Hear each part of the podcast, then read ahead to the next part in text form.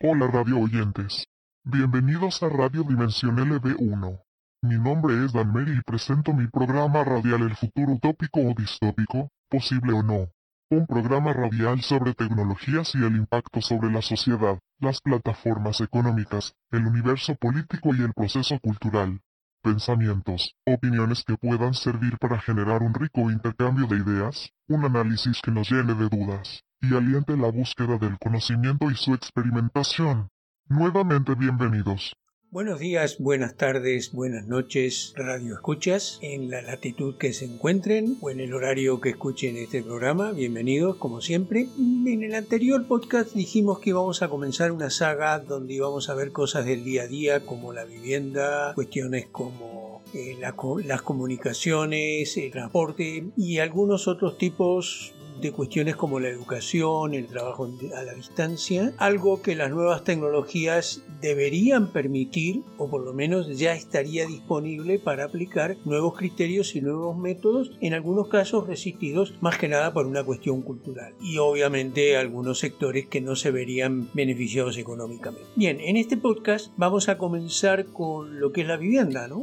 Sobre todo teniendo en cuenta que la vivienda en los últimos tiempos, eh, en estos tiempos de convulsión, ha importantes eh, vuelcos, de repente hay un crecimiento de los precios para adquisición de vivienda, para alquiler o renta de las mismas, lo que, has, lo que se ha convertido en un problema eh, bastante grave y parecería ser que ese viejo modelo en el cual se ha edificado tanto la vivienda como la urbanidad, que es el modelo del, del realto, el modelo inmobiliario, y ya no está dando resultados, no ha generado eh, realmente una planificación urbana cómoda eh, escalable, confortable, sino algo muy, muy que cada día es más difícil mantenerlo y cada día es más insufrible vivirlo. Lo mismo pasa con las viviendas, que han quedado muy rezagadas, viejas para las actuales tecnologías que necesitan cobijar y para las nuevas formas que se incorporan como necesidad en la vivienda, la oficina, la sala de entretenimiento, etcétera. Y si vemos un poco la historia de la vivienda, todas las viviendas se han desarrollado y han estado originadas en tecnologías de cada momento concreto y también las pautas culturales de cada periodo histórico.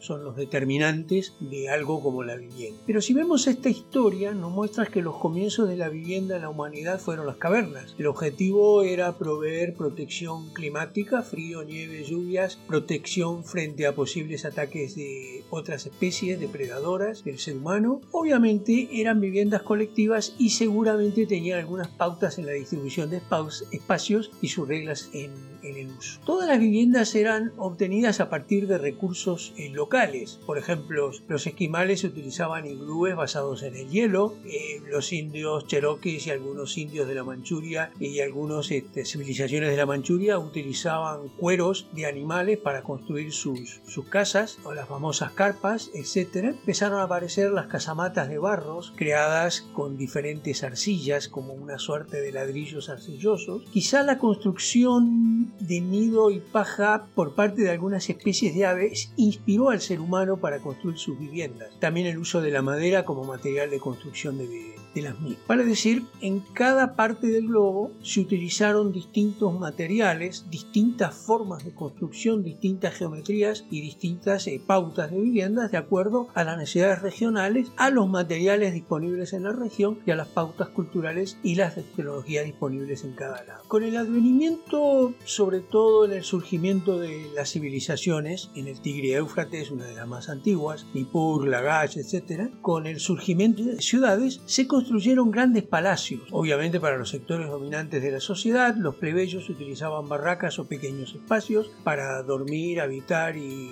reparar el sueño y poder alimentarse y trabajar. La vivienda en los palacios, además de garantizar la protección de las viejas cavernas, incorporaron ciertos dispositivos orientados al confort, baños, piscinas, grandes estancias para comedores y amplias habitaciones, y también debemos contemplar el nacimiento del mobiliario. Así la la, vivienda fue evolucionando, bien sea en su versión de madera, en su versión de, ladrillos de arcilla, en su versión de cueros y pieles y glúes, con el advenimiento de las ciudades, fueron variando los espacios, las necesidades y sobre todo esto se hacía en función de las distintas clases sociales que tenían obviamente diferentes tipos de prestaciones y diferentes tipos de comodidades, tanto en la historia de Roma como en la historia griega, Egipto, el medioevo, etcétera, etcétera. Y así eh, fue evolucionando la vivienda y ya para entrar un poquito en, en los momentos actuales, vemos que la vivienda en el día de hoy sigue teniendo algunas características que bien podrían ser superadas ya por, las, por disponer de nuevas tecnologías y por también tener nuevas necesidades que cubrir dentro del área habitacional o lo que era la casa o la vivienda, etc. En las modernas eh, ciudades que conocemos hoy en día, algunas megaurbes, comenzó lo que se llama la propiedad horizontal o construir casas en altura, simplemente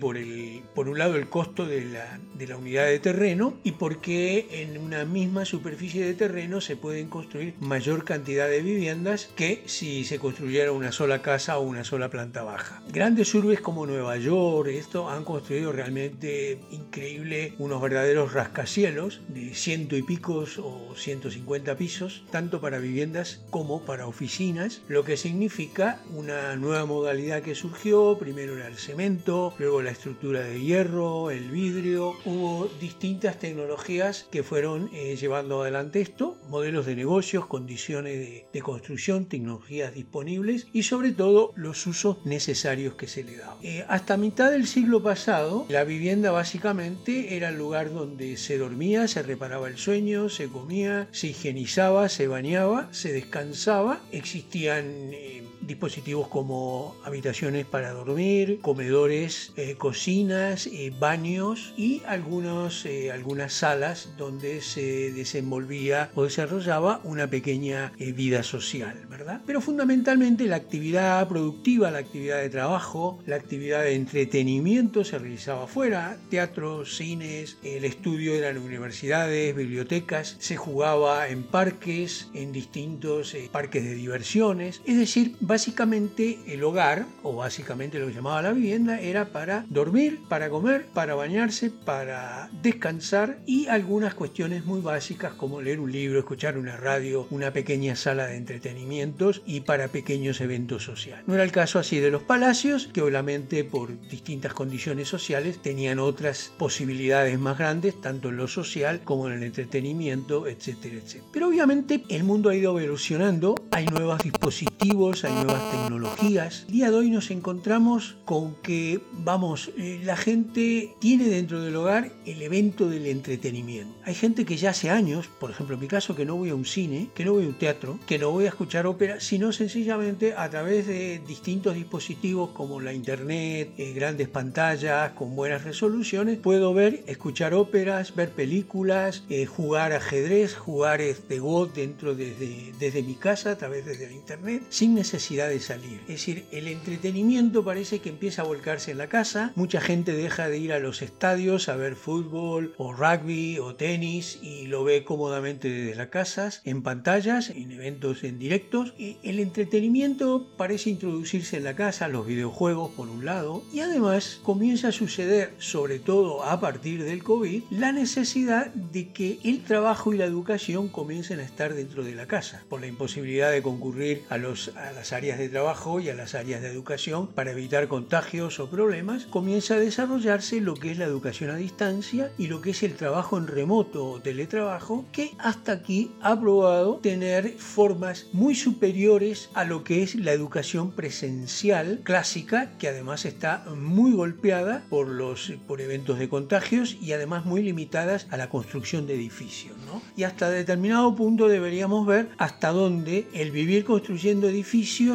nos quita del objetivo central que es el proceso educativo, el proceso de experimentación, etcétera, etcétera, a cualquier nivel o a cualquier instancia de educación primaria, secundaria o terciaria. Es decir, el trabajo, la educación, el entretenimiento comienzan a estar dentro de nuestra casa, empiezan a ser parte de nuestra casa y nos encontramos que muchas, muchas viviendas construidas décadas atrás no pueden prestar ese tipo de servicio. ¿Por qué? Sencillamente porque no hay un espacio de oficina, no hay un espacio de de, aula para estudiar, no hay un espacio de, entretenimiento. ¿Por qué? Porque las casas se basan en los viejos conceptos y tenemos casas, apartamentos que tienen habitaciones de visitas que no se usan nunca o pocas veces al año. Tenemos espacios, corredores y pasillos que usan una, una extensión de superficie muy grande por el solo hecho de conectar y seguimos, y seguimos dándole prioridad a la cantidad de metros cuadrados o pies cuadrados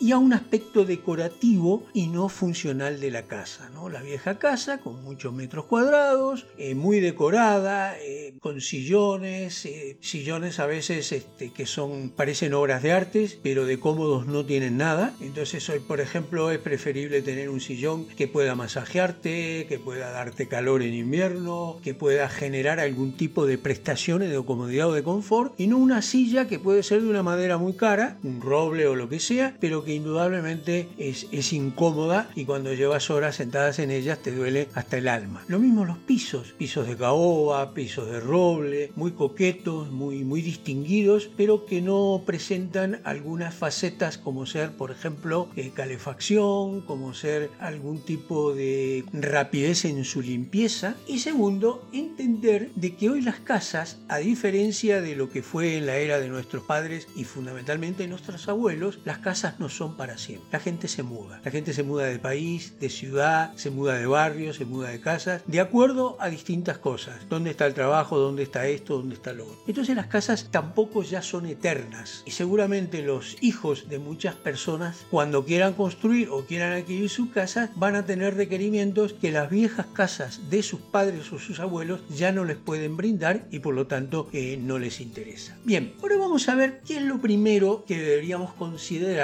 en esta, vamos a decir, esta fantasía, este sueño o esta idea de construir viviendas que estén al servicio del confort de la gente y que estén adaptadas a los nuevos tiempos, tanto culturales como tecnológicos. Y una de las primeras pautas a tener en claro es lo que significa el aislamiento térmico. ¿Qué significa el aislamiento térmico?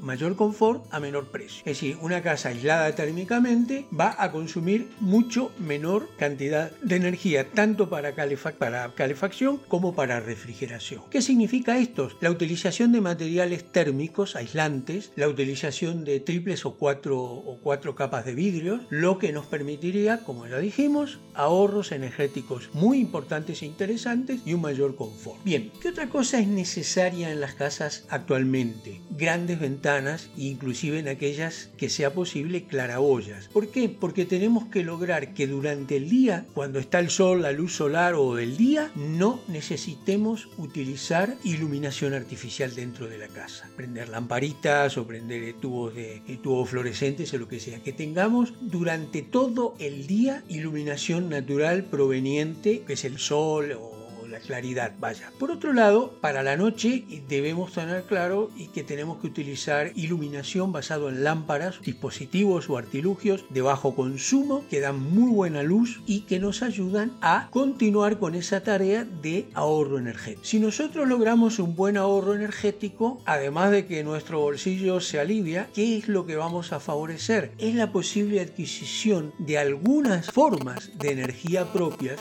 como algunos paneles solares, tanto para luz como para calefacción, el uso de baterías, que nos permitirían eh, depender menos de los sistemas centrales de energía, que son costosos, que están manejados y dirigidos por otros, normalmente corporaciones, por intereses muy distintos a los nuestros. Mientras que nuestra idea es tener confort y ahorro, los sistemas de energía generados y distribuidos por corporaciones tienen el, objetivo contrario, que tú gastes porque es donde ellos pueden realizar las ganancias. Entonces, la cuestión del ahorro energético eh, se vuelve algo imprescindible en una casa nueva, sin la cual realmente es una antiguaya, una antiguaya cara por otro lado. ¿Qué otra faceta debería tener una, una casa actualmente? Muy simple, deberíamos también tener aislamiento de sonido, es decir, evitar tener eh, los ruidos de la calle, los ruidos de los vecinos en nuestra vida, porque eso hace a nuestra calidad de vida, a nuestro silencio, a la posibilidad de, disfrutar de determinadas cosas o realizar determinadas actividades como el teletrabajo y la teleeducación sin estar escuchando el batecló del vecino de al lado que acaba de utilizar el baño o la puerta del edificio o la puerta de un, de un apartamento cercano o el ruido de un vecino escuchando música. Debemos entender que el aislamiento de ruidos que no deseamos, que no nos interesan, es importante no solo para nuestra salud, para nuestro equilibrio emocional, sino también para un montón de actividades que hoy tenemos que desarrollar en, nuestro, en nuestra vivienda y que no puede salir una videoconferencia con el ruido de la puerta, el ladrido del perro del vecino del piso de arriba o el maullido del gato del piso de abajo, que esas cosas tenemos que empezar a cubrirlas. Bien, estas dos cosas son muy importantes. Una porque favorece, costos y la adopción de algunos artilugios de energías renovables y la otra porque hace nuestra, fundamentalmente a nuestro equilibrio emocional y nos permite la realización de tareas que antes no hacíamos desde la casa. Bien, ¿qué otras cosas más son necesarias en las casas? Y fundamentalmente ir reviendo el concepto del espacio. Resulta que las casas más caras son las más grandes, son las que más habitaciones o más eh, ambientes tienen, pero además de ser caras por la, metros cuadrados que, que incluyen son caras por el mantenimiento, hay que amueblarlas, hay que mantenerlas y sobre todo eso no tiene ningún sentido, pero ningún sentido si no son utilizables realmente. Recuerden que lo más caro no es aquello que cuesta más, puede ser muy barato, pero si no lo usamos es lo más caro que pudimos hacer. Y muchas de nuestras casas pasan eso, están llenos de ambientes o de tamaños de ambientes que no hacen a nuestras necesidades, pero que implican costos en la adquisición, costos en el amoblamiento y costos en el mantenimiento de las mismas. Decía por ahí, me acuerdo, un, arquitecto que una vez leí que si pusiéramos algún tipo de pintura en nuestros zapatos o en la planta de nuestros pies y la utilizáramos para marcar en qué lugares de nuestra casa nos movemos, nos llevaríamos una sorpresa y veríamos cómo hay una cantidad de metros cuadrados que nunca visitamos, que realmente están de más. Bien, ese ahorro que podemos hacer en un espacio inocuo, en un espacio que no se utiliza, ese ahorro podríamos buscarlo en adquirir tecnologías que faciliten trabajo, entretenimiento, educación y confort, más que espacios que luego hay que hasta barrer, limpiar, etcétera, etcétera. Bien, el concepto que tenemos, tratar de un poco reconvertir o tratar de darle otro punto de vista es fundamentalmente al concepto del espacio, vamos a utilizar el espacio necesario, y por otro lado el concepto de lo decorativo. Las casas hoy ya no deben ser decorativas, como eran las casas de nuestros abuelos, de nuestros padres, llenos de, floreros, de cositas, de, de cuadritos, de un montón de cosas que luego es difícil limpiarlo, etcétera, etcétera, sino tener un sentido más funcional de los muebles, de las cosas, de las camas, camas que a lo mejor puedan de algún modo replegarse para generar más espacio durante el día mientras no se usan. Es decir, creo que hay una cierta ya existente de mobiliarios y de conceptos que nos permiten un mejor aprovechamiento del espacio y por lo tanto una menor necesidad de comprar grandes superficies para eh, sentirnos más cómodos. Bien, es evidente que la internet, el que a la casa que compremos llegue fibra óptica, que dentro de la casa haya ya incorporado un sistema de Wi-Fi o de Li-Fi que permita que se disfrute de toda esa conectividad a Internet desde cualquier parte de la casa, desde una tableta, del computador, del teléfono, por ejemplo, algo para hablar, para escuchar, un Alexa o algunas cosas que la gente utiliza para interactuar, que estén disponibles en todos los ambientes de la casa y como son casas más pequeñas, habitaciones, digamos, este, espacios más pequeños, es más fácil de lograr. Por ejemplo, el que haya televisores de mayor cantidad de resolución, que permita que en la parte tanto de entretenimiento como la educativa como en la laboral tengamos mejores resoluciones, mejores interactuaciones. Eso es, muy necesario. Computadoras eh,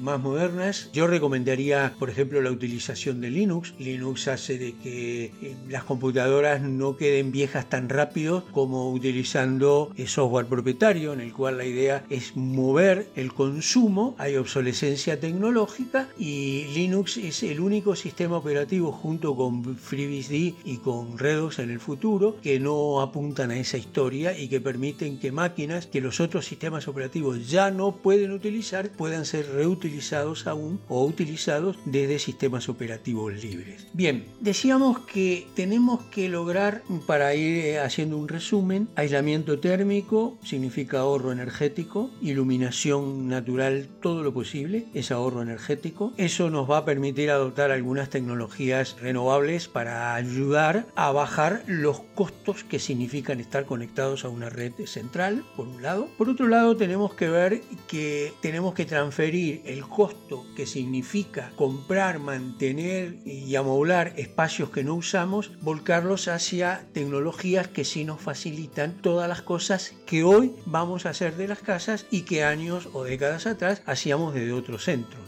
El aislamiento al sonido decíamos que también va a ayudar a muchas actividades que hoy vamos a hacer en la casa y que antes no las hacíamos. Y otra de las cuestiones muy importantes que tienen que tener las casas, ya eso es a nivel de material, ¿no? que sea térmico y que aísle a partir del sonido, sino también que las casas, la geometría de las casas sean escalables. Fíjense en ustedes, si ustedes compran un apartamento, una casa hoy, y resulta que el área de entretenimiento hoy quedó pequeña y resulta que el área que se destinaba al living, al área social, quedó muy grande y ya la gente no viene por algunos motivos y queremos modificar eso, significa entrar en obras, albañilería, albañil, materiales, remoción de escombros, permisos municipales, pagos de aquí y de allá, contenedores, lo que sea. Para mover simplemente una pared un metro, tenemos que entrar en una obra que ni te cuento. Tenemos que tener una casa escalable, que las paredes puedan ser movidas simplemente aflojando cuatro tuercas y desplazándolas al punto que queramos sin más costo que eso, que mover cuatro tuercas y 10 minutos para desplazar la pared. Punto. Eso es escalabilidad. ¿Por qué? ¿Por qué es necesario la escalabilidad? Porque la escalabilidad tiene que ver con nuestras necesidades que son cambiantes, que cambian por periodos tecnológicos y también cambian por situaciones personales. Una pareja que de repente viene un hijo, cambian sus necesidades de espacio y redistribución del espacio. Y por supuesto también con, con cuestiones como el trabajo, el entretenimiento, etcétera, etcétera. La escalabilidad es muy importante. ¿Cómo podríamos lograr escalabilidad? Ya hay experiencias concretas, hay cápsulas, hay burbujas, desde las muy pequeñas a las más, a las, más grandes, que permiten mover, eh, mover paredes y a lo mejor las propiedades horizontales deberían ser estructuras de hierro que soporten una suerte de contenedores y dentro del contenedor eh, vaya una casa con sus distribuciones eh, bien adecuadas a la persona, a sus necesidades y también a su bolsillo, porque todos quisiéramos tener un palacio, pero si el bolsillo no llega ahí, el palacio es un sueño o una fantasía. Bien, propiedades orientales distintas, el hecho de que podamos hacer eh, trabajo en remoto va a evitar el congestionamiento de las vías urbanas, eso va a, impulsar que haya menor cantidad de vehículos personales, si logramos luego cuando veamos eh, lo que es la transportación, generar un mejor transporte público o un transporte basado en autos autónomos que trabajan todo el día, vamos a lograr descongestionar las calles y viajes que eh, hoy están llevando una hora, a lo mejor lleven 10-15 minutos y vamos a lograr que las calles no se conviertan como hoy y lamentablemente sean un, estacionamiento que a la gente no le permite moverse, ni les cuento a alguien que tenga algún tipo de discapacidad, no puede moverse en las calles y ya los vehículos empiezan a montarse sobre las veredas. No, es un, es un gran estacionamiento, eh, todo lo que la contaminación que generan motores, de, motores térmicos, motores de combustión en gasoil, en base a gasoil o naftas, frente a autos basados en, eléctricos. Es decir, hay una serie de revoluciones que deben darse porque eh, yo presumo que las ciudades, tal cual las conocemos hoy en día, las grandes ciudades, van a ser inmanejables e insufribles a corto plazo. Realmente, seguir poniéndole parches a grandes urbes es carísimo y nunca se termina de resolver el problema. Es decir, tenemos que entrar en lo que muchas veces dijimos, la necesidad del diseño, el diseño que contemple eh, la escalabilidad, el diseño que contemple que cualquier elemento que construyamos esté hecho en función de garantizarle a las personas que los utilicen su bienestar y no al revés, que adaptemos a las personas al negocio de los tipos que hacen dispositivos y que luego son incómodos, no son confortables, etcétera, etcétera, etcétera. Hay que ver también cuestiones de material, nanomateriales que se puedan utilizar Sé que en China, y en el próximo capítulo voy a hablar sobre eso también, hay unas casas, unos edificios que se construyen en cuatro días con unos materiales especiales. Hay materiales que pueden permitir eso y es necesario impulsar que tanto la urbanidad, las urbes y la redistribución de la gente en, en urbes más pequeñas para confort eh, son más que nunca necesarias. Entonces, lamentablemente, ese viejo negocio de las inmobiliarias, el viejo negocio del ladrillo, es un negocio que está perimido es un negocio que ya no resuelve los problemas y cuando muchos nos dicen de que no es posible, de que los números no dan, no, eso es absolutamente mentira. Lo que no le dan son los números de la ganancia de ellos, pero son posibles y por lo tanto la primera batalla que tenemos que dar en este campo es una batalla cultural para generar pautas de transformación y tener viviendas confortables, viviendas sustentables, viviendas que nos permitan resolver las exigencias y los desafíos de nuestra vida actual y no la de nuestros abuelos, que eran otra época. Así que bueno, espero que haya comentarios, que todos eh, podamos participar y dar ideas. Estos son meramente opiniones que doy en base a experiencias y cosas que uno va viendo. No son doctrinas, aquí nunca hablo de doctrinas, creo que lo más importante es poder conversar, intercambiar ideas, discutir ideas y eso sí nos enriquece a todos y produce avances y produce mejoras sustanciales para el ser humano, sin entender que la vivienda es algo muy dependiente también de cuestiones sociales, económicas y por qué no financieras. Bueno, queridos radioescuchas, muchas gracias por haber seguido hasta aquí. Espero que esto sirva, que aporte ideas. Seguramente vamos a tener otro, otro episodio más sobre viviendas para redondear el concepto y hablar de algunas experiencias eh, particulares. Y luego vamos a tener una, un episodio radial con un arquitecto amigo que vamos a hablar de todas estas cuestiones. Muchas gracias a todos, que tengan un buen día, unas buenas noches o unas buenas tardes y hasta el próximo episodio. Los saludo con afecto y cariño, Dan. Gracias por compartir con nosotros estos encuentros semanales. Les recordamos que en nuestro blog, radiodimensionlb1.wordpress.com barra pueden encontrar más información. Los esperamos en nuestro próximo podcast.